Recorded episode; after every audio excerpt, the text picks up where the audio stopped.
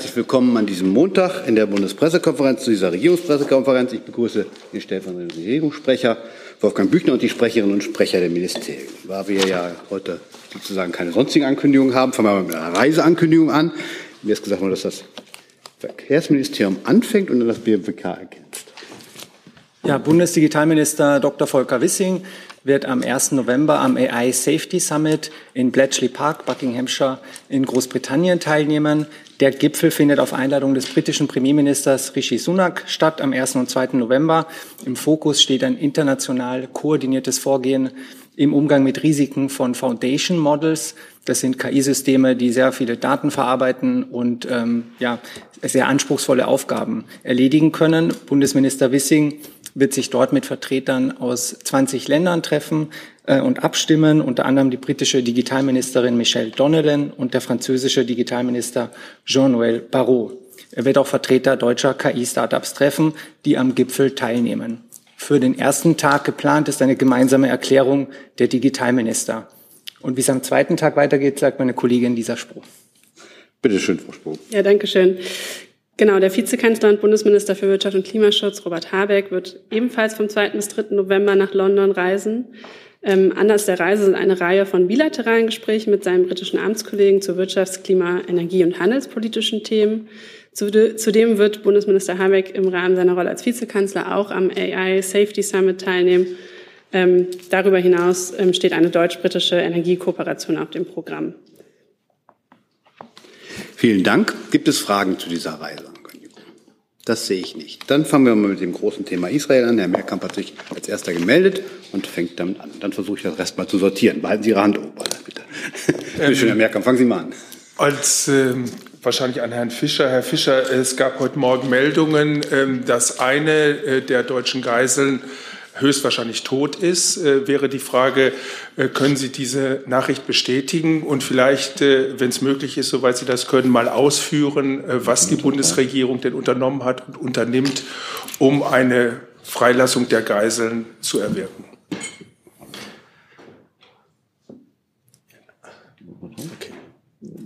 Also nach uns vorliegenden Erkenntnissen müssen wir den Tod einer weiteren.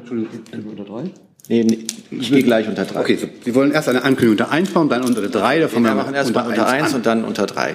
Also vielleicht erst mal zu, äh, zu dem Fall, den Sie angesprochen haben. Also nach uns vorliegenden Erkenntnissen müssen wir den Tod einer weiteren Person mit deutscher Staatsangehörigkeit bestätigen. Ich bitte um Verständnis, dass ich mich zu Einzelfällen grundsätzlich nicht äußern kann. Und jetzt würde ich gerne einmal unter drei gehen, wenn das möglich ist. Dann gehen wir jetzt unter. Wunderbar. Das war schon gesagt. Ja, ich kann das. Also ich kann das wir sind wieder unter eins. Die Kameras können wieder eingestellt. Herr Fischer, vielleicht wollen Sie den letzten Punkt noch mal ergänzen. Genau, das ähm, will ich tun. Es ist leider so, äh, dass wir davon ausgehen müssen, dass eine einstellige Zahl deutscher Staatsangehöriger den Terroranschlägen der Hamas zum Opfer gefallen ist. Gibt es weitere Fragen zu diesem Komplex der Geiseln jetzt unter eins? Ich glaube, es gab noch eine Frage dazu, was wir tun. Ja. ja. Achso. Also, ähm, wie Sie wissen, haben wir äh, direkt äh, nach den furchtbaren Terroranschlägen der Hamas am äh, 7. Oktober einen Sonderstab für die von der Hamas verschleppten Personen eingerichtet, der zum einen im engen Kontakt mit den Angehörigen steht, aber ähm, parallel dazu stimmen wir uns ähm, sehr eng mit äh, den Gesprächspartnern ab. Sie wissen, dass die ähm, Verschleppung ein, bei den beiden Reisen der Außenministerin in, der Region, in die Region und auch bei ihren Telefonaten immer eine ganz wichtige Rolle äh, gespielt haben. Wir, haben. wir nutzen alle uns zur Verfügung stehenden Kanäle, um auf die Freilassung der Geiseln, vor allem der deutschen Geiseln aus unserer Sicht hinzuwirken. Der Sonderbeauftragte hat mehrere Reisen in die Region unternommen und ist dort, in, äh, ist dort, äh, dort intensive Gespräche geführt. Und in dem Sonderstab, äh, den wir gegründet haben, bündeln wir die Erkenntnisse, die wir haben unter den beteiligten Ressorts, aber auch mit den Sicherheitsbehörden und sprechen dort auch mögliche weitere Schritte ab. Dann ist, gibt es weitere Fragen zu dem Komplex Geiseln im engeren Sinne? Das sehe ich nicht. Dann bleiben wir aber trotzdem beim Thema Israel und Herr Jung ist der nächste Fragender. Ja, ein anderer Aspekt, Herr Fischer, ähm, die Gewalt in der Westbank ähm, eskaliert auch. Es gab in den letzten Tagen mehrere ähm, Attacken seitens der Siedler. Vor Ort wird auch von Terror gesprochen. Ähm, die israelische Armee bzw. die befugten Behörden tun dort nichts. Wie ist Ihre Einschätzung der Lage in der Westbank? Wir haben ja schon öfter betont, dass äh, Israel zum Schutz seiner eigenen Bevölkerung gegen den menschenverachtenden, bewaffneten Terror der Hamas vorgehen muss. Hierzu gehört natürlich auch, äh, gegen mögliche Hamas-Aktivitäten im Westjordanland vorzugehen, dort, wo Israel für die Sicherheit zuständig ist. Auch die palästinensischen Sicherheitsbehörden und die palästinensische Autonomiebehörde sind hier in der Pflicht. Ist aber auch klar, wir verurteilen klar die Angriffe und die Gewalt von Siedlern auf palästinensische Gemeinden im C-Gebiet, die nun sogar zum Tod mehrerer Zivilisten geführt hat. Am Wochenende ist es in Kusra und El Savia zu schrecklichen Szenen gekommen. Wir rufen Israel dazu auf, die Palästinenserinnen und Palästinenser vor Aktivitäten extremistischer Siedler zu schützen und die Verantwortlichen zur Rechenschaft zu ziehen. Israel als Besatzungsmacht im Westjordanland obliegt es, die Sicherheit und Unversehrtheit der palästinensischen Bevölkerung im Westjordanland sicherzustellen. Es muss gewährleistet sein, dass palästinensische Familien dort, wo sie seit Jahrzehnten ansässig sind, verbleiben können und nicht aus Angst um Leib und Leben gezwungen sind, ihre angestammten Wohnorte zu, zu verlassen, so zum Beispiel in der Gemeinde Susia. Beobachter vor Ort gehen davon aus, dass die Attacken jetzt zunehmen oder beziehungsweise in den letzten Wochen jetzt zugenommen haben seit, der, seit dem 7. Oktober. Ist das auch Ihre Beobachtung? Wir, es gibt Hinweise darauf, dass, ähm, dass das so ist, wie Sie es beschreiben und deswegen verurteilen wir das ja auch in dieser Klarheit und rufen Israel dazu auf, alles zu unternehmen, um die äh, Palästinenserinnen und Palästinenser vor den Aktivitäten extremistischer Siedler zu schützen und die Verantwortlichen zur Rechenschaft zu ziehen. Herr Tovik Nier. Herr Fischer, nochmal zurück zu der Frage des Kollegen Herr Jung. Äh, es gibt auch Berichte über ethnische Säuberungen, wo Palästinenser ihre Wohnung unter Waffengewalt verlassen müssen. Wie sehen Sie diese Situation? Wir haben gesehen, dass es äh, Palästinenserinnen und Palästinenser gegeben hat, die aus Angst um Leib und Leben ihre, angesta ihre angestammten Wohnorte verlassen haben. Hi, hier ist Tyler, ich filme das Ganze. Hier ist Thilo, ich äh, stelle dir die Fragen. Hier ist Hans, ich achte aufs Protokoll und stelle fest, wir sind unter drei. Heimliche Info nur für euch. Gar nicht so heimlich, kann man in den Infos lesen, wie man uns unterstützen kann. Nämlich per PayPal oder Überweisung. Weiter geht's. Dann habe ich Herrn Blank hier stehen. Herr Blank, haben Sie noch eine Frage zu dem Thema? Erstmal hat sich erledigt. Dann ist der Kollege dran. Ja, Herr Fischer, äh, können Sie sagen, dass Israel sich an das humanitäre Völkerrecht hält und dass es kein äh, Kriegsverbrechen gibt? Wir Vielleicht fangen wir nochmal von vorne an. Wir gehen ja, Israel hat das Recht zur Selbstverteidigung nach den furchtbaren Terroranschlägen äh, des äh, 7. Oktober. Dieses Recht auf Selbstverteidigung kann Israel im Rahmen des humanitären Völkerrechts ausüben. Und Israel hat uns mehrfach versichert, dass es sein Selbstverteidigungsrecht im Rahmen des humanitären Völkerrechts ausübt. Herr Jess. Herr Fischer, welche Kenntnisse hat die Bundesregierung über Angriffe in Israel auf palästinensischstämmige israelische Staatsbürger? Die gibt es ja auch. Hierzu kann ich Ihnen derzeit nichts sagen, aber wo es vor, so, wo es solche Vorfälle gibt, müssen die natürlich aufgeklärt werden. Haben Sie Kenntnisse darüber, dass die Polizei, die Minister Benkwir untersteht, in solchen Fällen, die dokumentiert sind, nicht eingegriffen hat, um diese israelischen Staatsbürger, die von israelischen Extremisten angegriffen werden, zu schützen? Das kann ich von hier aus nicht bestätigen. Gibt es weitere Fragen zum Komplex Israel? Herr Jessen, dann fragen Sie aber weiter. Ja, sorry, äh, ist, das Mikro ist noch an. Ja, ja, ja, ist, ist äh, klar. Äh, zur UN-Resolution. Der Bundeskanzler hat äh, ja erläutert, warum Deutschland ähm, sich enthalten hat. Äh, erste Frage dazu ist, hätte Deutschland dieser Resolution zugestimmt, wenn im Text der Resolution die, der Hamas-Terror, ähm, der Angriff vom 7. Oktober als Ursache benannt worden wäre? Ja, also Deutschland hat ähm, daran gearbeitet und sich äh, sehr dafür eingesetzt, ähm, dass, ähm, der, dass die Terrororganisation Hamas dort namentlich benannt wird, dass auch der Terror der Hamas benannt wird, äh, dass auch äh, das äh, Recht Israels, sich gegen Terror zu verteidigen, dort erwähnt wird. Ähm, und ähm, wenn das gelungen wäre, ähm, diese Punkte mit einzubringen, hätte Deutschland auch einer solchen Resolution zustimmen können.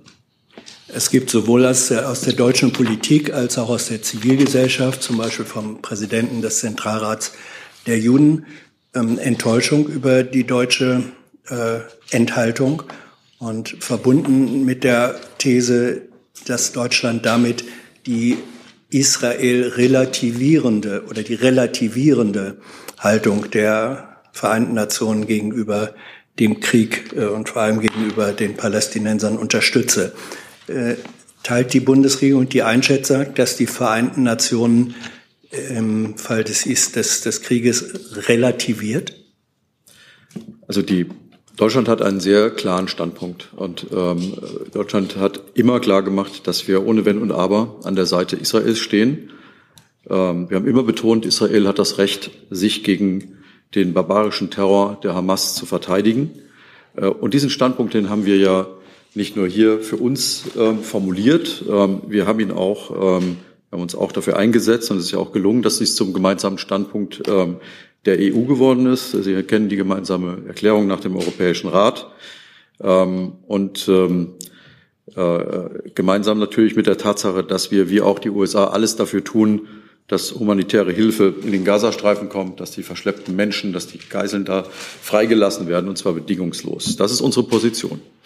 Äh, und äh, Deutschland setzt sich in allen Gremien stets dafür ein, ähm, dass das äh, eine mehrheitsfähige Position ist, ähm, dass das so beschlossen wird. Und natürlich hätten wir auch angestrebt, dass genau diese Position ähm, die, sozusagen die Sprache dieser Erklärung ist, die in den Vereinten Nationen verabschiedet wurde.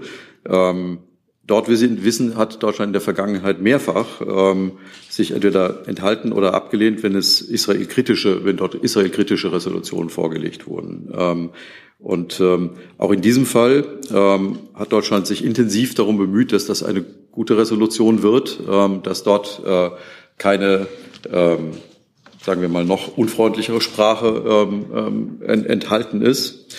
Ähm, und ähm, die zuletzt zur Debatte stehende Beschlussfassung, ähm, also der Entwurf der jordanischen Regierung, ähm, darauf haben wir hingearbeitet, den so zu verändern, wie Sie eben gerade schon gefragt haben, dass dort zusätzlich ähm, eben auch klar gemacht wird, dass der Terror der Hamas verurteilt wird, dass Israel Recht hat, sich dagegen zu verteidigen.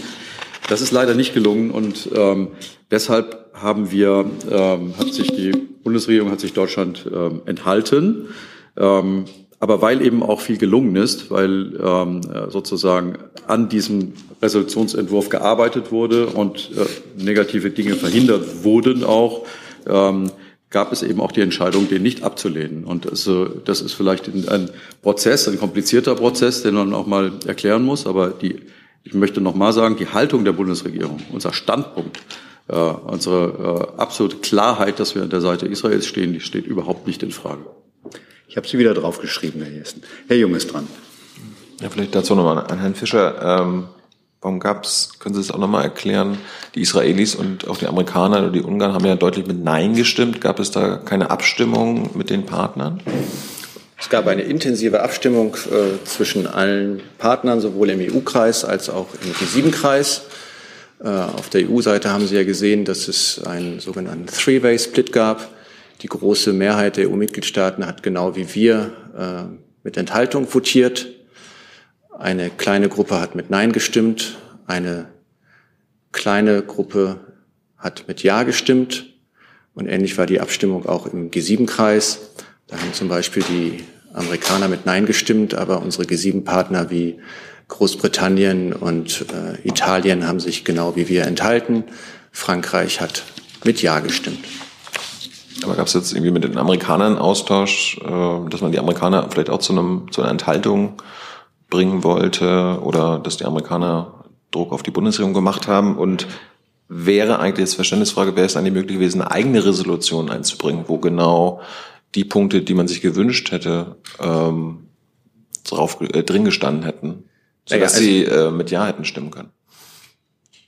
Also es, es gab ja verschiedene ähm, also es gab, es gab ja intensive Diskussionen und, und Beratungen und Verhandlungen über, über, diese jordanische, äh, über diesen jordanischen Resolutionsentwurf.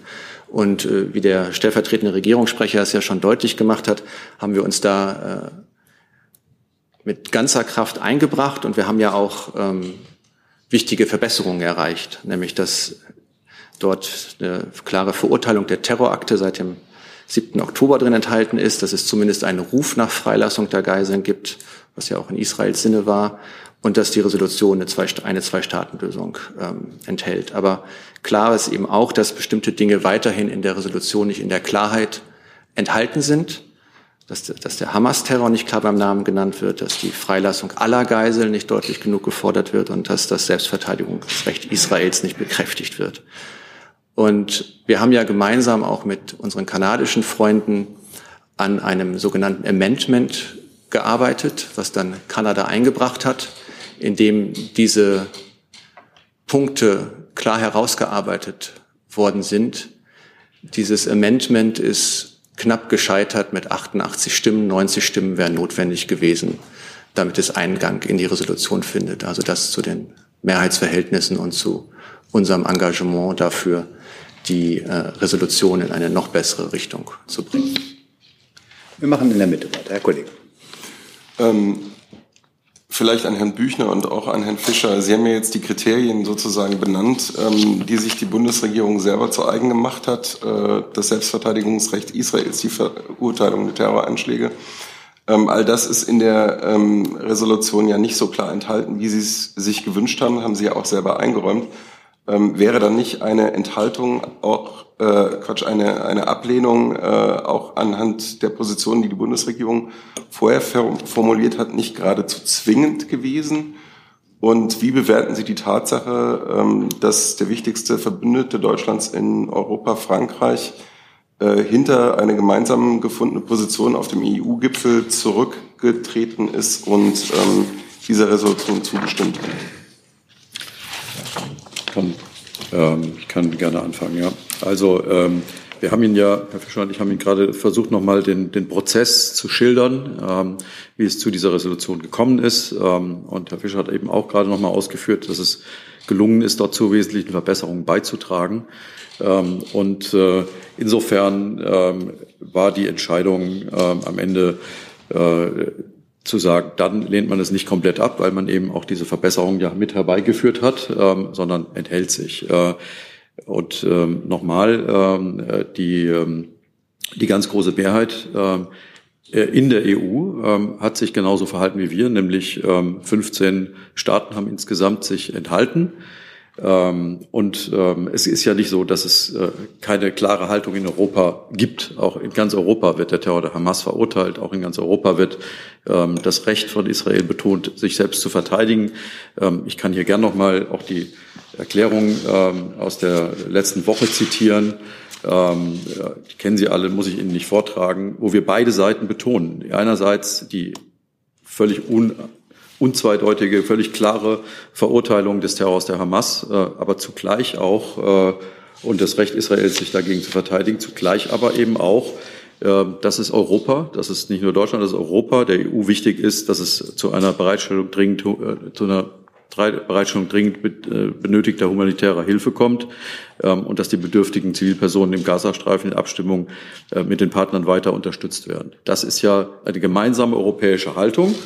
Ähm, und äh, es ist gelungen, dass daraus letzte Woche eine Resolution des Europäischen Rates geworden ist. Und klar, äh, aus unserer Sicht hätte diese Resolution nahegelegt, eher so zu agieren, wie wir, wie Deutschland, ähm, und nicht wie diejenigen, ähm, die, die nicht zugestimmt haben. Ähm, in dem Fall waren das Belgien, Frankreich, Irland, Luxemburg, Portugal, Spanien, Slowenien und Malta.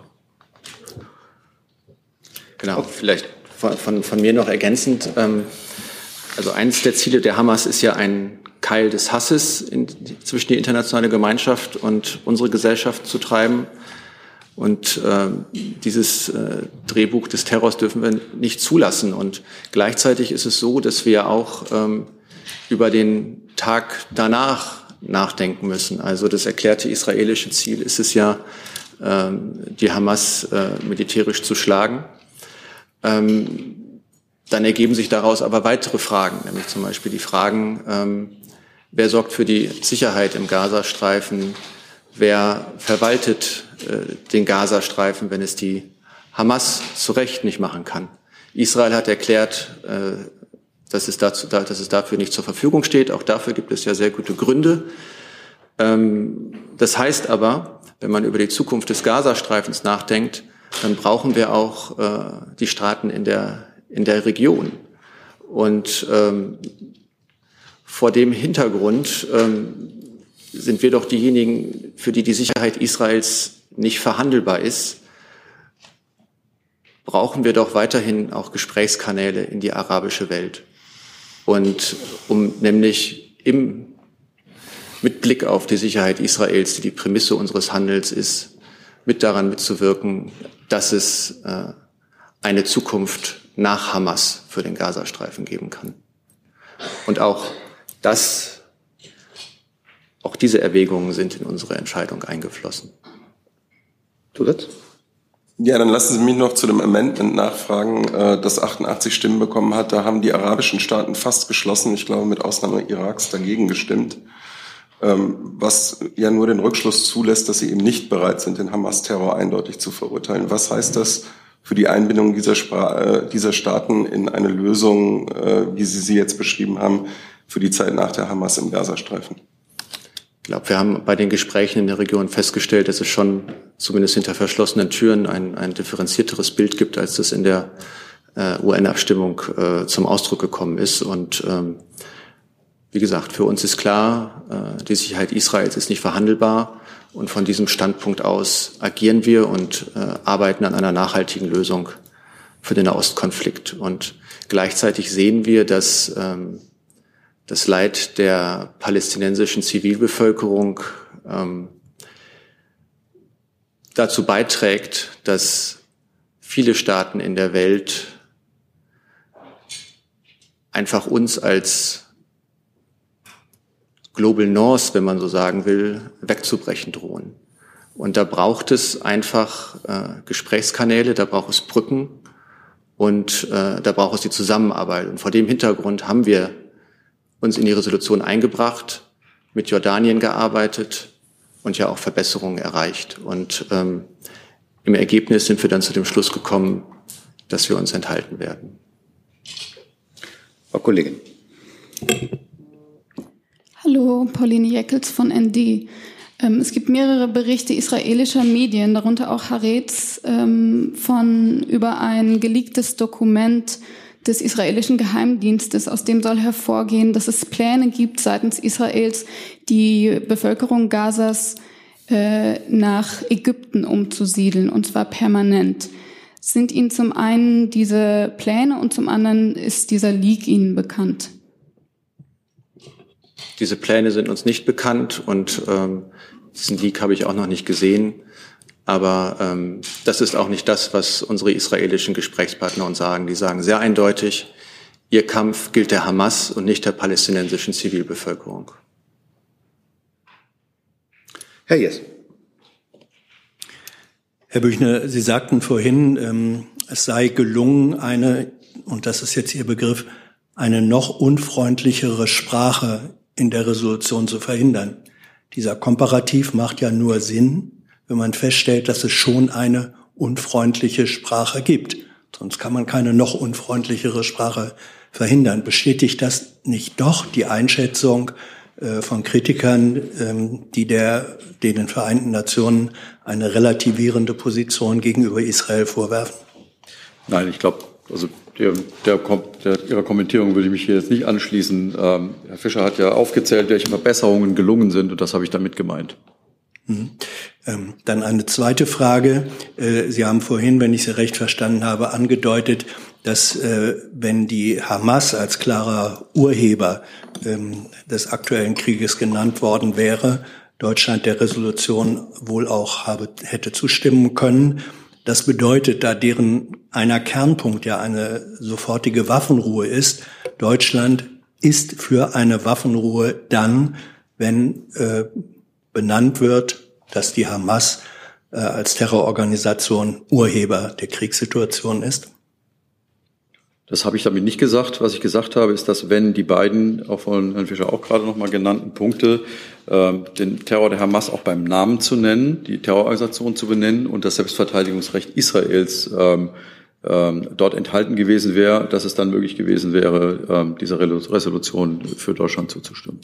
Genau, und wir haben uns auch dafür eingesetzt, auch um das äh, zum Thema Waffenstillstand zu sagen, wir haben uns dafür eingesetzt, dass der Text äh, die Sprache des Europäischen Rats übernimmt, nämlich humanitäre Pausen. Herr Tofik mir. Herr Fischer, das äh, äh, Hilfswerk Save the Children hat berichtet, dass jetzt mehr Kinder, palästinensische Kinder in Gaza ums Leben gekommen sind als in allen militärischen Konflikten seit 2019. Bleibt die Bundesregierung bei ihrem Nein zur Feuerpause angesichts dieser erschreckend hohen Todeszahlen, die wir jetzt gerade aus Gaza jeden Tag sehen? Äh, Sie kennen ja die, ähm, die Entschließung des Europäischen Rats vom äh, letzten Freitag.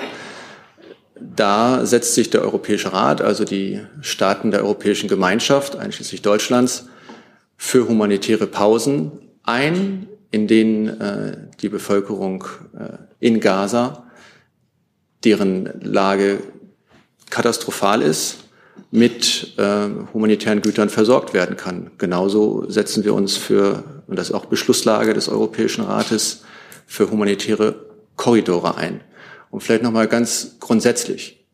Das Kriegsverbrechen, wenn es, wenn es so eines gibt, dann ist es doch das, dann ist es doch ein Verbrechen, dass sich die Hamas hinter Zivilisten versteckt, dass sie Zivilistinnen und Zivilisten, dass sie Kinder als menschliche Schutzschilde benimmt, dass sie ihre Kommandozentralen unter Supermärkte unter Supermärkten aufbaut, dass sie, dass sie unter Schulen in, in ihren Tunneln sich versteckt und auch unter Krankenhäusern. Es ist also die Hamas, die die Menschen in Gaza einer tödlichen Gefahr aussetzt, nach ihren barbarischen Terrorüberfall auf Israel. Das heißt, Sie halten die Hamas verantwortlich für die toten Kinder. Also wenn jetzt auf Wohnsiedlungen geschossen wird, bombardiert werden, dann halten Sie die Hamas dafür verantwortlich. Für jedes Kind, was Israel tötet. Die Hamas hat, und das ist, glaube ich, steht, glaube ich, außer Frage, diesen Gewaltzyklus mit ihren brutalen Terroranschlägen eingeleitet und versteckt sich jetzt feige hinter der Zivilbevölkerung im Gazastreifen. Sie wissen, dass Israel die Hamas bekämpft, nicht die palästinensische Zivilbevölkerung, das habe ich schon mal gesagt, und dass wir Israel darauf drängen, größtmögliche Rücksicht auf die Zivilbevölkerung zu nehmen, die, die leidet. Und dazu gehört unter anderem auch Zugang zu humanitärer Hilfe. Gleichzeitig ist es aber so, dass es die perfide Strategie der Hamas ist, tote palästinensische Zivilistinnen und Zivilisten zu produzieren, um damit dann selber wieder Propagandaerfolge zu erzielen. Und das ist sozusagen das Dilemma, was uns auch israelische Gesprächspartnerinnen und Gesprächspartner beschrieben haben, dass sie in einer Lage sind, in der sie die Hamas bekämpfen müssen, weil diese, weil es ja nicht ausgeschlossen ist, dass diese Terroranschläge sich wiederholen. Gleichzeitig aber die Hamas es so einrichtet, dass sie Zivilisten in Gefahr bringt. Und es ist etwas, was was wir sehen, das ist auch etwas, was die israelische Seite sieht und sich deshalb auch darum bemüht, größtmögliche Rücksicht zu nehmen. Herr Jasch. Herr Jasch, Sie sind dran. Äh, der Verteidigungsminister, das hat auch mit Hamas was zu tun. Der Verteidigungsminister hat die Deutsche aufgefordert, also im Interview mit Tagesspiegel, dass die sollen äh, kriegsdurstig sein. Vorbereiten. Ist das heißt Kriegserklärung gegen, gegen Hamas, gegen die Palästinenser oder gegen Arim? Danke. Der Verteidigungsminister hat gestern diesen Begriff äh, nicht in dem Kontext der, des aktuellen Konfliktes im Nahen Osten genutzt. Aber der Verteidigungsminister äh, hat hier auf die aktuelle Situation der Zeitenwende äh, abgezielt. Sie wissen, der Auftrag der Bundeswehr ist im Grundgesetz Paragraph 87a geregelt. Der Bund stellt äh, Streitkräfte zur Verteidigung auf. Und das genau ist der Auftrag der Bundeswehr. Äh, in der aktuellen Situation an der Ostflanke der NATO äh, sehen wir durch den völkerrechtswidrigen Angriffskrieg, russischen Angriffskrieg gegen ein souveränes Land, äh, dass äh, Frieden und Sicherheit nicht selbstverständlich sind. Und äh, dass die Gefahr eines Re Krieges immer mehr real wird und allgegenwärtig ist. Und damit kommen wir wieder zum Auftrag der Bundeswehr, nämlich die Verteidigung dieses Landes und des, des Bündnisses. Richtig war, dass wir auch in der Vergangenheit verteidigungsfähig waren, einsatzbereit waren, aber in einem anderen Kontext. Hier waren Stabilisierungsoperationen mehr im Fokus. Durch die Geschehnisse, die wir die letzten 19 Monate gesehen haben, an der Ostflanke, sehen wir, äh, dass Landes- und Bündnisverteidigung und gegebenenfalls auch das hochintensive Gefecht wieder in den Fokus rücken. Und äh, daher muss die Bundeswehr verteidigungsfähig sein. Sie muss kriegstüchtig sein, um genau diese Bedrohungen, diese Bedrohungen abwehren zu können. Das hat der Minister gestern so, so gesagt. Ähm, und das ist auch in Einklang mit den, ich sage mal, mit dem, mit dem Wortlaut und äh, den, den Ansprüchen des Bündnisses. Sie wissen, zwei Säulen hat die NATO, Defense und Deterrence. Deterrence ist ja die Abschreckung und Defense ist eben diese Kriegstüchtigkeit, das Bestehen, gegebenenfalls auch im hochintensiven Gefecht gegen die immer stärker werdende Bedrohung auch in Europa, die Bedrohung eines Krieges. Und dazu gehört eben, das hat der Minister auch betont, äh, nicht nur die, die eine einsatzbereite, verteidigungsfähige Bundeswehr, Personal, Ausrüstung, äh, Beübung, Infrastruktur, entsprechend nachhaltige Finanzen. Und der Minister hat das gestern auch im Kontext gesagt, dazu gehört eben auch ein äh, gesamtgesellschaftlicher Ansatz. Also dazu gehört zum Beispiel auch Rüstung entsprechend, aber auch eine Gesellschaft, die diese, ähm, diesen Auftrag der Bundeswehr trägt und, äh, und diesen auch stützt. Das war gestern der Zusammenhang äh, in diesem Interview. Herr Jung.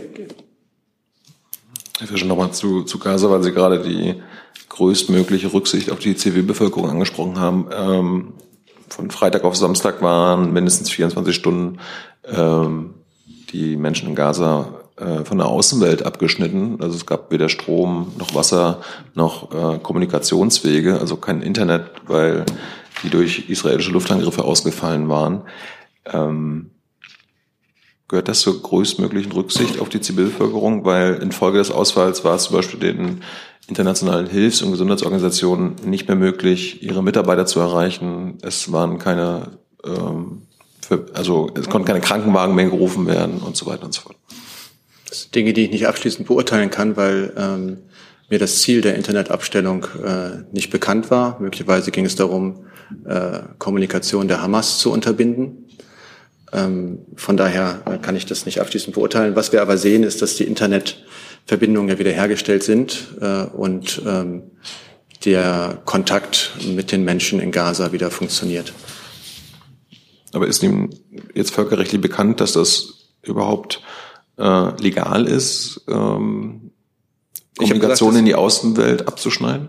Ich, ich habe Ihnen ja gesagt, das ist von hier aus nicht abschließend zu beurteilen. Ich habe Ihnen auch die, die Gründe dafür dargelegt, glaube ich. Frau Kollegin. Herr Müller, du bist nicht dran. Erst die Kollegin da hinten. Mach, aber du stehst auf der Liste. Ich stelle die Frage von Herrn Jung noch mal ein bisschen anders. Sind Ihnen denn konkrete israelische Maßnahmen zum Schutz der palästinensischen Bevölkerung in Gaza oder in der Westbank bekannt? Es gibt, also das ist das steht ja auch in der, gelegentlich in der Presse. Also es gibt durchaus äh, es gibt immer wieder Vorwarnungen äh, vor, vor, vor äh, Anschlägen. Es gibt äh, Hinweise, welche Gebiete besonders, äh, also welche, in welchen Gebieten Angriffe stattfinden werden. Also insofern ähm, gibt es immer wieder Hinweise. Äh, ob diese ausreichen, ob das in jedem Einzelfall erfolgt, kann ich Ihnen äh, nicht abschließend beantworten. Klar ist, und das ähm, ist, dass wir das Leid der Palästinenserinnen und Palästinenser sehen, dass die humanitäre Lage für sie furchtbar ist. Deshalb setzen wir uns ja mit ganzer Kraft auch weiterhin dafür ein, dass es äh, zum Beispiel mehr Hilfslieferungen in, in, den, in den Gazastreifen gibt und dass, dass es humanitäre Pausen gibt, in denen eben nicht geschossen wird, damit diese Hilfslieferungen auch von UN-Mitarbeiterinnen und UN-Mitarbeitern in den Gazastreifen begleitet werden können, damit ähm, die Menschen auf die diese Hilfslieferungen in Empfang nehmen können, ohne Angst haben zu müssen, äh, in Gefahr zu geraten.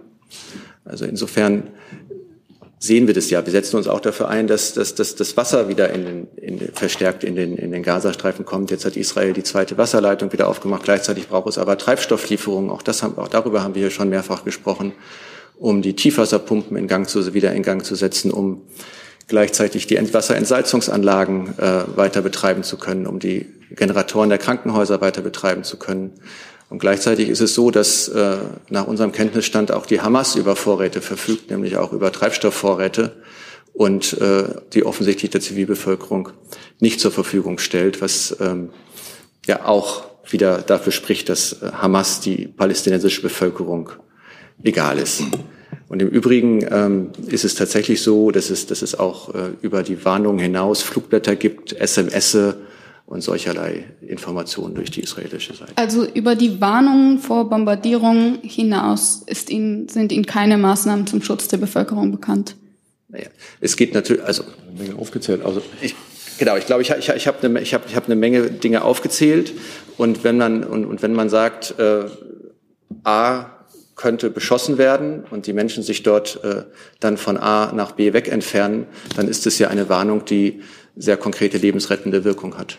Gut, aber die Warnung gab es jetzt nicht für jeden einzelnen Beschuss nach Berichten zu Also ich, ich glaube, wir müssen auch wirklich noch mal festhalten, wenn ich das mal hier ergänzen darf, ähm, ein, ein Sieg von Israel über diese Terrororganisation, die Zerschlagung dieser Terrororganisation, ist nicht nur in einem vitalen Interesse Israels, sie ist auch im vitalen Interesse der Palästinenser und in einem vitalen Interesse einer Zukunft, ähm, in der ähm, Israel und Palästina äh, als zwei Staaten friedlich ähm, in dieser Region miteinander leben können. Es ist eine furchtbare Situation, in der wir sind. Es ist eine furchtbare Situation, für die allein die Hamas die Verantwortung trägt mit ihrem barbarischen Terrorüberfall, mit, mit äh, vielen hundert, weit über tausend Toten. und jetzt sind wir in der Situation, dass Israel gegen diese Terrororganisation kämpfen muss. Ähm, und ähm, wir bleiben dabei. Ähm, wir haben Vertrauen in unseren Partner in dieser Region. Äh, ein, ein demokratischer Rechtsstaat, äh, der versichert, dass er sich an die Regeln des humanitären Völkerrechts hält, dass dies auch geschieht. Jetzt ist Frau das ist übrigens auch unsere Erwartung, dass Israel sich an das humanitäre Völkerrecht hält. Jetzt ist Frau Böder. Dankeschön. Müller, ich würde gerne. Nutzen Sie doch richtig das Mikrofon. Nehmen Sie, Sie ein bisschen ran, sprechen Konkret nachfragen zu dem Interview Ihres Ministers gestern, als er eben sagte, wir müssen wieder kriegstüchtig werden. Ähm, Gerät, Ausrüstung, finanzielle Mittel, das ist das eine, aber es fehlt ja auch an Personal. Ist in diesem Zusammenhang das Wiedereinsetzen der Wehrpflicht eine Option für äh, Minister Pistorius? Der Minister hat sich dazu geäußert, äh, das war in einem Interview vor circa zehn Tagen, ähm, dass äh, die, Abschaffung der Wehrpflicht aus heutigen Gesichtspunkten sicherlich ähm, ein Fehler war, aber auch, dass eine Wiedereinsetzung der Wehrpflicht keine Option ist. Dafür haben wir aktuell die, äh, die Fähigkeiten und Mittel nicht. Und wir brauchen ja auch in vielen Bereichen Spezialisten, die über sehr intensive und professionelle Ausbildung verfügen. Ähm, und dahergehend haben wir vielfältige Bemühungen angestoßen, um eben den Personalbedarf, den wir haben, auch in Konkurrenz zur zivilen Wirtschaft und äh, zu, zu allen äh, zivilen Arbeitgebern die, die, die, so die Suche des, des bestmöglichen Personals äh, hier voranzutreiben. Äh, hier gibt es eine Taskforce Personal, die bei uns äh, über die ähm, zukünftige Wege berät und, und diese demnächst auch umsetzen wird. Und äh, darüber hinaus ähm, tun wir einiges, um die über 1000 Berufsbilder, die wir anbieten können, mit der Bundeswehr als attraktiver Arbeitgeber auch ähm, zu kommunizieren und uns als dieser attraktive Arbeitgeber auch darzustellen, um in diesem Wettkampf um das beste Personal zu gewinnen. Zusatz? Ähm, da etwas darüber hinausgehend sagte er, wir müssen verteidigungsfähig oder kriegstüchtig werden. Das war ja das Wort. Äh, meint der Minister damit ausschließlich die Bundeswehr oder gehen diese Überlegungen auch in die ähm, Bevölkerung hinein? Ich nenne mal ähm, das Stichwort Prepping. Müssen wir uns besser vorbereiten? Gibt es die Aufforderung, den Appell, Gedanken, die Bevölkerung aufzufordern, sich auf eine mögliche Situation X vorzubereiten? Also ich habe das gerade in meinem letzten Satz äh, betont, dass das Thema Zeitenwende nicht auf die Bundeswehr begrenzt ist. Und in, dieser, in diesem Kontext war gestern auch die Fragestellung, nämlich gesamtgesellschaftlich. Zeitenwende heißt, dass wir auch äh, den Auftrag der Bundeswehr ähm, als Verteidigung für die Sicherheit und die Freiheit des Landes, aber auch des Bündnisses akzeptieren und und diese auch unterstützen. Als Konsens Bevölkerung, aber auch ähm, weitere Bausteine der, der Gesellschaft rundherum. Also wie gesagt, die Rüstungsindustrie ist noch, als, noch zu nennen und die Kapazitäten hierfür zu schaffen. Äh, das war gestern der, der Kontext und das war nicht nur auf die Bundeswehr bezogen. Aber weil Sie das Wort Prepping gerade gesagt haben, also selbstverständlich rufen wir hier nicht zum Prepping auf. Und hat die, ja, also das damit wir hier keinen Deswegen habe ich mich zu diesem aufkommen. Thema auch nicht, ja. deswegen auch, also, nicht geäußert. Das, das war damit nicht gemeint, sondern hier geht es um Akzeptanz des Auftrages äh, der Bundeswehr, wie ich ihn dargestellt habe. Herr Merck kam dazu. Herr Müller, Sie sind eben äh, ein bisschen wolkig und unkonkret geblieben, als es um die Frage ging, äh, Verteidigungs- oder Kriegsfähigkeit eben der Bundeswehr. Ähm, lassen wir uns doch mal äh, gucken, was das eigentlich so im Detail heißt und Ausrüstung, äh, Ausrüstung und Mannschaftsstärke. Bis in die frühen 80er Jahre war es ja so, dass die Bundeswehr, glaube ich, über 5000 Kampfpanzer verfügt hat, äh, 500.000 äh, Personalstärke hatte, viele, viele Flugzeuge mehr und fünf Prozent äh, des Bruttoinlandsproduktes für Verteidigung ausgegeben wurde, weil man eben halt mit einer konkreten militärischen Auseinandersetzung jederzeit gerechnet hast. Heißt es, dass wir uns jetzt in solchen Szenarien bewegen oder heißt es, äh, Sie kommen mit den Bordmitteln oder das, was Ihnen jetzt für die Zukunft äh, in Aussicht gestellt ist, aus? Ich denke, der Minister hat sich dazu sehr ausgiebig gestern geäußert, gestern Abend im Interview. Er sprach von 30 Jahren äh, Friedensdividende ähm, und dass wir jetzt diesen Prozess umkehren müssen, um die Verteidigungsfähigkeit herzustellen für diesen von mir genannten angepassten Auftrag Landes- und Bündnisverteidigung mit der gegebenenfalls hochintensiven Gefecht. Und äh, er hat auch dargestellt, wie viel da in den letzten 19 Monaten schon geschehen ist. Äh, dass dort ein großer Batzen zu tun ist, hat er dargestellt, aber ich meine allein Ausrüstung und, und Ausstattung, äh, die vielen 25 Millionen Euro Vorlagen, die Beschaffung, die wir angestoßen haben, äh, CR47, Aero, F35 sind nur Beispiele, Infrastrukturvorhaben, Personal habe ich gerade angesprochen, dass wir dort uns stark bemühen und auch generell Prozesse bei der Beschaffung zu beschleunigen. Das sind alles Punkte, die dafür dienen, eben unsere Verteidigungsfähigkeit sicherzustellen. Zuletzt. Nachfrage noch, äh, Herr Müller. Das heißt also, wenn ich Sie richtig verstehe, mit den angestoßenen Maßnahmen und Prozessen erreichen Sie diesen Zustand? Oder würde sich der Minister wünschen, dass darüber hinaus noch äh, zusätzliche Maßnahmen in Bezug auf Ausstattung und Personal ergriffen werden? Wie der Minister gestern auch meinte, ist natürlich zur langfristigen Verteidigungsfähigkeit der Streitkräfte eine nachhaltige Finanzierung notwendig. Und Zeitenwende endet eben nicht mit Auslaufen des Sondervermögens, sondern auch danach, und das hat er gestern angesprochen, ist eine nachhaltige, gesicherte Finanzierung der Streitkräfte notwendig. Gibt es weitere Fragen zu diesem Komplex? Herr Jessen? Ich würde gerne gleich noch zu anderen Themen kommen, weil die Kollegen haben ja auch noch andere Themen. Ja, ich hatte mich nur vorhin schon gemeldet, deswegen das erinnere ich daran. ähm, Herr Fischer, Sie wollten ähm, das Abschalten von Internet und mobiler Kommunikation nicht bewerten mit dem Hinweis, Sie wüssten ja nicht, ob nicht vielleicht das Ziel gewesen sei, Kommunikationsmöglichkeiten der Hamas zu unterbinden. In der Situation hatte Elon Musk angeboten, Hilfsorganisationen über Starlink äh, zur Kommunikation zu verhelfen. Er hat das in der Ukraine ja auch schon getan, als infolge des russischen Angriffs äh, dort Kommunikation zusammengebrochen ist. Ist so etwas ähm, eine sinnvolle Nothilfemaßnahme, um Hilfsorganisationen äh, die Arbeit dann doch zu ermöglichen? Ich glaube, das müssen Sie nicht mich fragen, sondern die Hilfsorganisationen. Ich frage es Sie deswegen, weil Sie ja vorhin die, diese Einschränkung gemacht hatten und ich frage vor dem Hintergrund, dass der israelische Kommunikationsminister nach äh, dem Angebot Musk gesagt hätte, so etwas würde Israel auf jeden Fall sofort unterbinden. obwohl es sich ja dann doch nur um eine Hilfe gezielt für die Hilfsorganisationen gehandelt hätte, ist dann doch ein anderer Sachverhalt, oder? Ich kenne die Äußerung nicht, deshalb kann ich sie nicht kommentieren. Und ähm, ich habe ja früher selber mal für eine Hilfsorganisation gearbeitet und wir hatten natürlich unsere äh, Kommunikationsinstrumente, die auch unabhängig vom äh, Mobilfunknetz funktioniert haben. Insofern äh, ist es tatsächlich äh, von hier aus nicht an mir äh, zu beurteilen, was in einer bestimmten Situation für Hilfsorganisationen das, das beste Kommunikationsmittel ist. Das müssen die äh, selber entscheiden und das können sie auch, weil sie dafür dies, die in den professionellen Hintergrund haben. Ich würde das Thema gerne jetzt abschließen, damit wir auch noch zu anderen Themen kommen. Und wir würden dann mit dem Kollegen in der Mitte beginnen, der schon jetzt wartet. Markus Langstraß, Bayerischer Rundfunk, hallo. Ähm, ich habe eine Frage äh, zum Betätigungsverbot äh, für die Hamas und äh, den, das Vereinsverbot ähm, des Vereins Samidun. Das war letzte Woche schon Thema. Gibt es da, Frau Dr. Koch, eine, einen neuen Stand?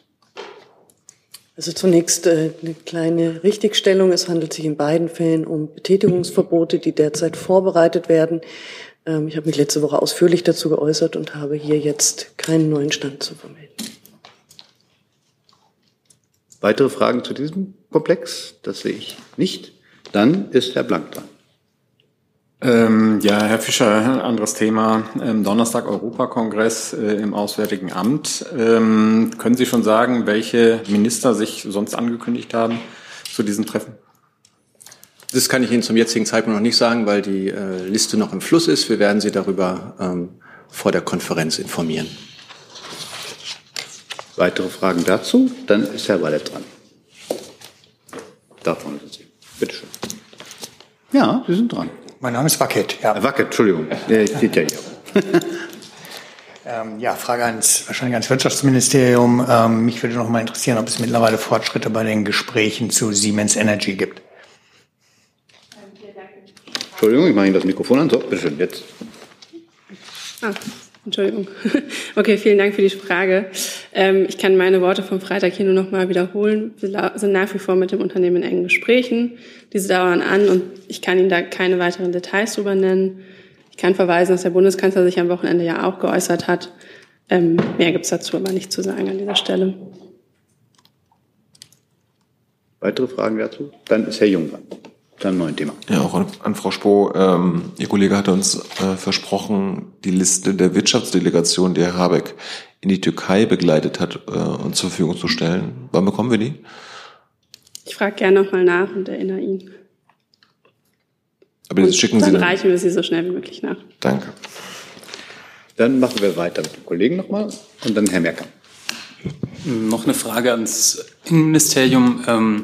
Der Vorstoß von Finanz- und Justizminister äh, zum Thema Leistung von Asylbewerbern zu kürzen, ähm, äh, hat das die Unterstützung äh, des Ministeriums und ähm, welche verfassungsrechtlichen Spielraum sehen Sie, das zu tun? Ähm, Da sind wir überhaupt nicht zuständig. Das müssen Sie das BMAS fragen, beziehungsweise das BMJ. Ja, dann müssen wir kurz mal tauschen und dann.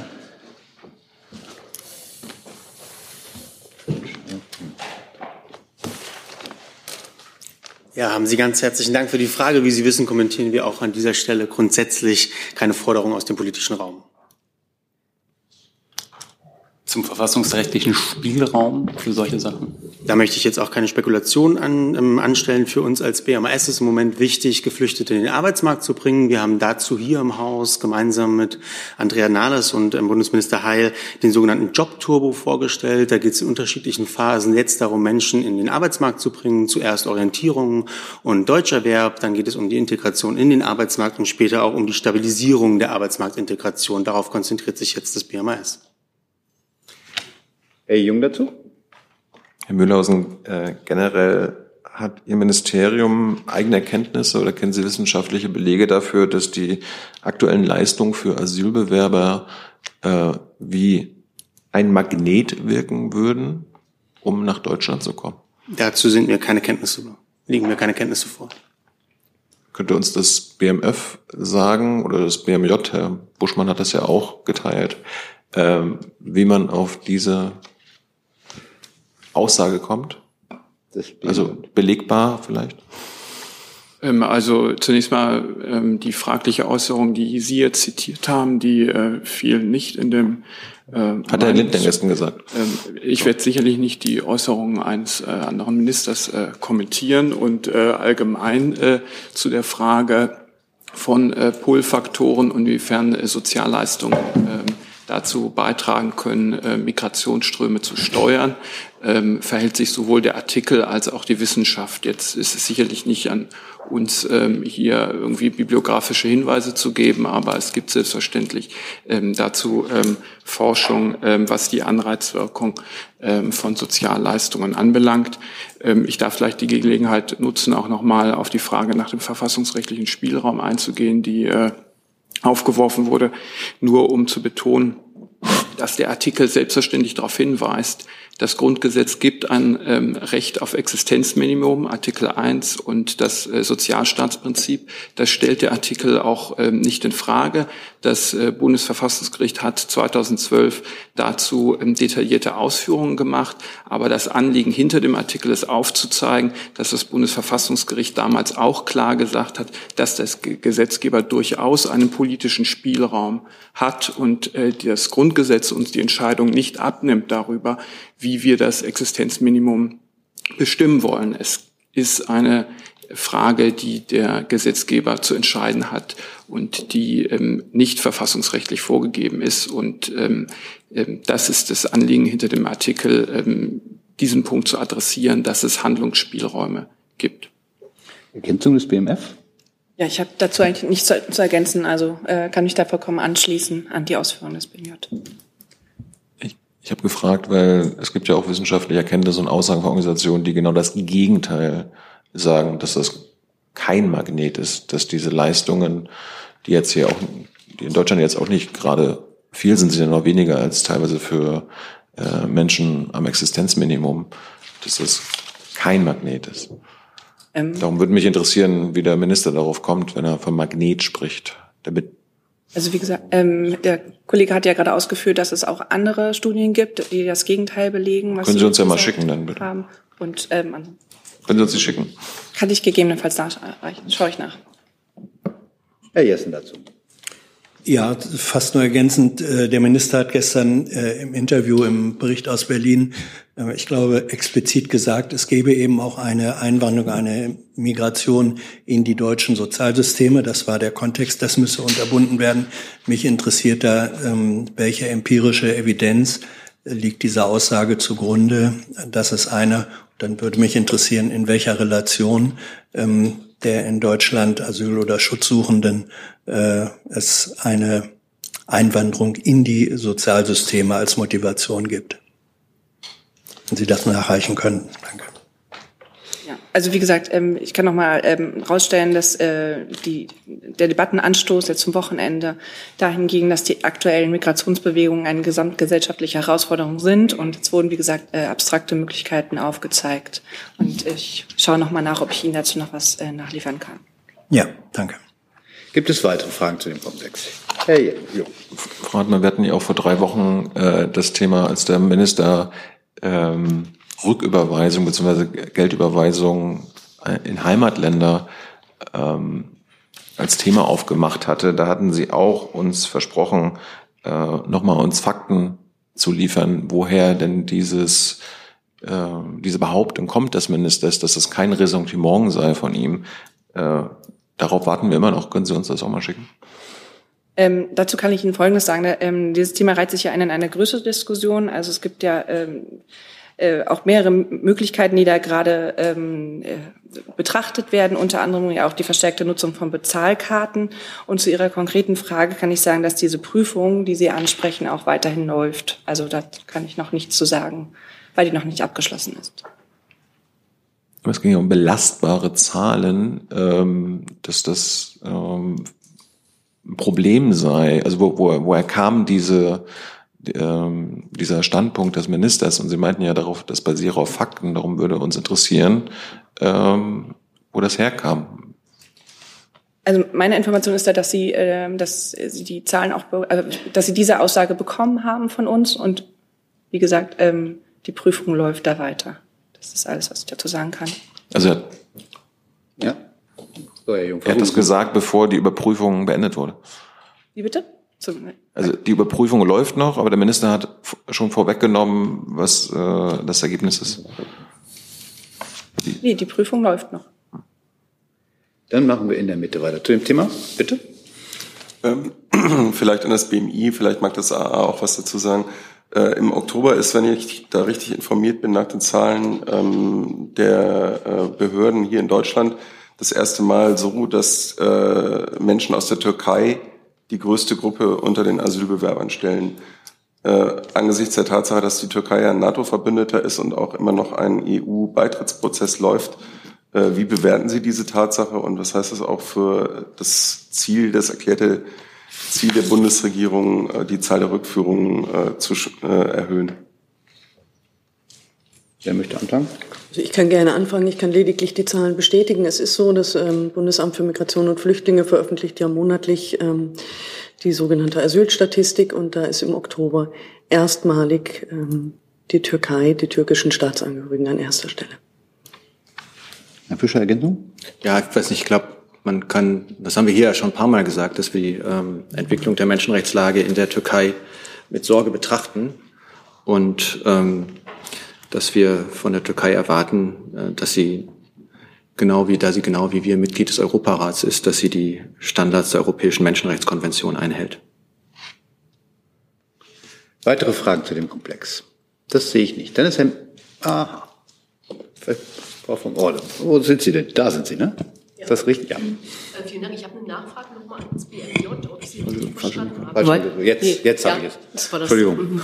Ich habe nochmal eine Nachfrage ans BMJ, ob ich Sie richtig verstanden habe mit Be ähm, Bezug zu dem ähm, Beitrag Ihres Ministers und äh, Herrn Lindners. Wenn Sie sagen, es gehe darum, ähm, dass die, der Gesetzgeber ja Einfluss auf das Existenzminimum habe, ähm, abgeleitet aus dem Urteil des Bundesverfassungsgerichts, bedeutet das, dass ähm, Sie sozusagen erwägen, tatsächlich äh, über die Höhe des Existenzminimums nachzudenken oder dass Sie das anregen? Weil das wäre ja eigentlich die Konsequenz aus dem, was Sie gerade ausgeführt haben, wenn ich Sie richtig verstanden habe. Ähm ja, also da, da kann ich jetzt nur auf den äh, Meinungsbeitrag ähm, der beiden Minister verweisen, äh, wo ähm, aufgezeigt wird, ähm, wo politische Handlungsspielräume bestehen könnten. Ähm, und äh, die Höhe des Existenzminimums, die äh, folgt äh, die konkrete Höhe nicht direkt aus der Verfassung, sondern die bestimmt der Gesetzgeber einfach gesetzlich. Aber die Folge, wenn ich eine nachfrage, die Folge wäre eine ähm, Neubestimmung des Existenzminimums sozusagen ganz generell, was ja Folgen fürs Bürgergeld und so ja. weiter hätte. Ähm, nein, nein, nein, äh, sondern ähm, also da, da jetzt nochmal vielleicht äh, näher einordnen. Also es gibt aus äh, dem ähm, Grundgesetz folgt ein Recht auf Existenzminimum. Das steht allen Menschen in Deutschland zu, aber das hat das Bundesverfassungsgericht auch ausgeführt. Man darf durchaus differenzieren und so ist es ja auch heute, dass es ähm, zwischen dem Bürgergeld und den Leistungen nach dem Asylbewerber ähm, ähm, ähm, Gesetz eine Differenzierung äh, gibt äh, in der Höhe sozusagen. Und ähm, ähm, ähm die schon heute differenziert also das Recht danach zwischen denen, ähm, die im, äh, sich im Asylbewerberverfahren befinden, ähm, jedenfalls bis zu einem Zeitraum von 18 Monaten. Und ähm, über entsprechende zeitliche Differenzierung und wie man äh, genau die Fristen ähm, bestimmt, ähm, wo dann der Übergang zu den Analogleistungen entsprechend dem Bürgergeld erfolgt, darüber kann man politisch reden. Frau Kollegin dazu. Die SPD-Chefin Saskia Esken hat sich am Wochenende oder hat am Wochenende ein Aussetzen der Schuldenbremse gefordert. Ist diese Forderung im Konsens mit dem Bundeskanzler entstanden? Die Regierung hat sich äh, vorgenommen, die Schuldenbremse einzuhalten. Sie kennen auch den Koalitionsvertrag und da auch, steht auch drin, dass die Schuldenbremse beachtet wird. Hey Leute, kurzer Hinweis. Wir stellen ja alles, was wir produzieren, kostenlos ins Netz. Ohne Kommerz. Wir können das nur, weil ihr unsere finanziellen Supporter seid. Das funktioniert seit Jahren und so soll es bleiben. Jeder Euro zählt, per Überweisung oder PayPal. Schaut einfach in die Podcast-Beschreibung und jetzt geht's weiter. Herr Mehrkamp dazu? Ja, ans äh, Bundesver Ups, falsch. Da. Ging ans Bundesverkehrsministerium die Frage. Ähm, Frau Esken hat sich in ihren Auslassungen ja äh, konkret geäußert und hat gesagt, dass die zu leistenden Investitionen in die Infrastruktur in Deutschland mit dem Einhalten der Schuldenbremse nicht zu gewährleisten seien. Äh, wäre die Frage, ähm, teilt der Minister diese Auffassung und äh, gegebenenfalls, wenn er sie teilt, ähm, äh, teilt denn das Finanzministerium, Frau Hartmann, diese Auffassung auch? Ja, wir kommentieren ja grundsätzlich äh, Äußerungen aus dem parlamentarischen Raum nicht. Ähm, wenn Sie auf die Investitionen in die äh, Bahn anspielen, dann gibt es ja hier einen klaren Fahrplan. Da hat sich die Bundesregierung und auch Bundesverkehrsminister Wissing deutlich geäußert, dass wir über 40 Milliarden Euro in zusätzlichen Investitionen für die Generalsanierung äh, der, der Schienen in Deutschland in die Hand nehmen. Zu weiteren Einlassungen möchte ich mich jetzt hier jetzt nicht äußern. Ja, dann aber Nachfrage, diese 40 Milliarden ähm, für die Bahn, das reicht dann auch, weil wir reden ja auch über marode Autobahnbrücken etc. pp. Äh, das ist dann alles mit den Bordmitteln zu bewältigen? Die 40 Milliarden Euro sind zusätzlich, also da, das kommt dann noch on top zu den äh, Investitionen, die ohnehin vorgesehen sind, um, den, um das Schienennetz zu erhalten. Und ähm, das ist im Bundeshaushalt äh, festgelegt. Wir investieren genauso in den Ausbau und die äh, Sanierung der Autobahnen und andere Verkehrsträger. Ähm, das ist vereinbar mit der Schuldenbremse. Ergänzung dazu aus dem BMF? Keine Ergänzung, also genau, zur Schuldenbremse hat der Herr Büchner schon ausgeführt. Gibt es weitere Fragen? Dann gibt es noch eine Ergänzung oder Nachlieferung des Bauministeriums zum sozialen Wohnungsbau. Letzte Woche.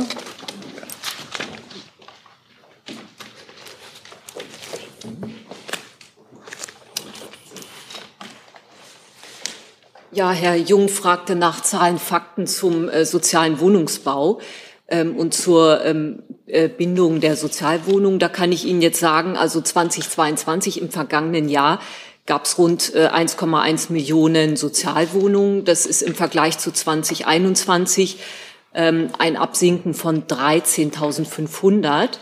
Ähm, das ist wiederum der geringste Rückgang, seitdem, äh, seitdem der Bund, äh, seitdem dem Bund entsprechende Angaben vorliegen, also seit dem Jahr 2006. Sie finden die Zahlen äh, beim Statistischen Bundesamt. Also da, damals gab es äh, 2,1 Millionen Sozialwohnungen, 2010 1,7.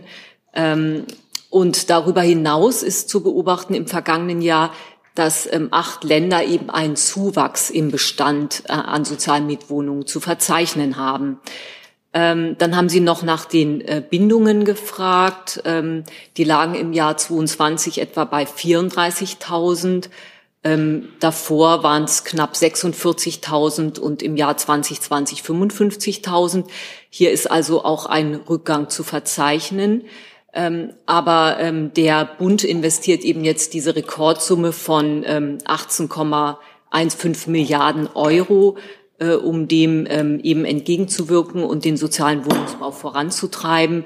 Ähm, das ist dann im Grunde noch mal mehr als eine Verdoppelung der Summe durch die Kofinanzierung der Länder. Aber man sieht, dass sich eben schon was tut, weil eben äh, rund äh, etwa acht Länder schon einen Zuwachs beim Bestand an Sozialwohnungen zu verzeichnen haben im vergangenen Jahr. Ähm, und auch beim, mit unserem Programm Jungen Wohnen, das ist ja, der äh, fördert ja den Bau von Studierenden und Azubi-Wohnen, da haben wir auch einen Zuwachs zu verzeichnen. Rund 6000 Wohnungen waren das im vergangenen Jahr. Also da tut sich was zum Positiven. Herr Jung. Ähm, ich hatte explizit nach diesem Jahr gefragt, wie da die Zahlen aussehen. Sie werden ja schon absehen können, äh, wie der Rückgang in Sachen sozialen, äh, Sozialwohnung dieses Jahr sein wird und ob Sie insgesamt mit einem Rückgang oder mit einem Zuwachs rechnen. Ich hatte also, die mh. anderen Zahlen waren bekannt. Okay, also wir rechnen mit einem Zuwachs, aber ich kann Ihnen jetzt aktuelle Zahlen noch nicht nennen. Ich müsste erfragen, wann die ähm, rauskommen. Aber das kann ich noch mal Sie werden aber schon wissen, wie viele äh, bisherige Sozialwohnungen ähm, auf, auf dem freien Markt landen, oder? Das müsste ich abfragen, ob, wir, ob die Zahlen tatsächlich schon vorliegen oder ob die eben erst zum Jahresende dann vorliegen. Das, das kann ich Ihnen jetzt gerade nicht sagen. Gibt es weitere Fragen dazu? Gibt es andere Fragen noch? Das sehe ich nicht. Dann bedanke ich mich und wünsche einen schönen Tag. Vielen Dank.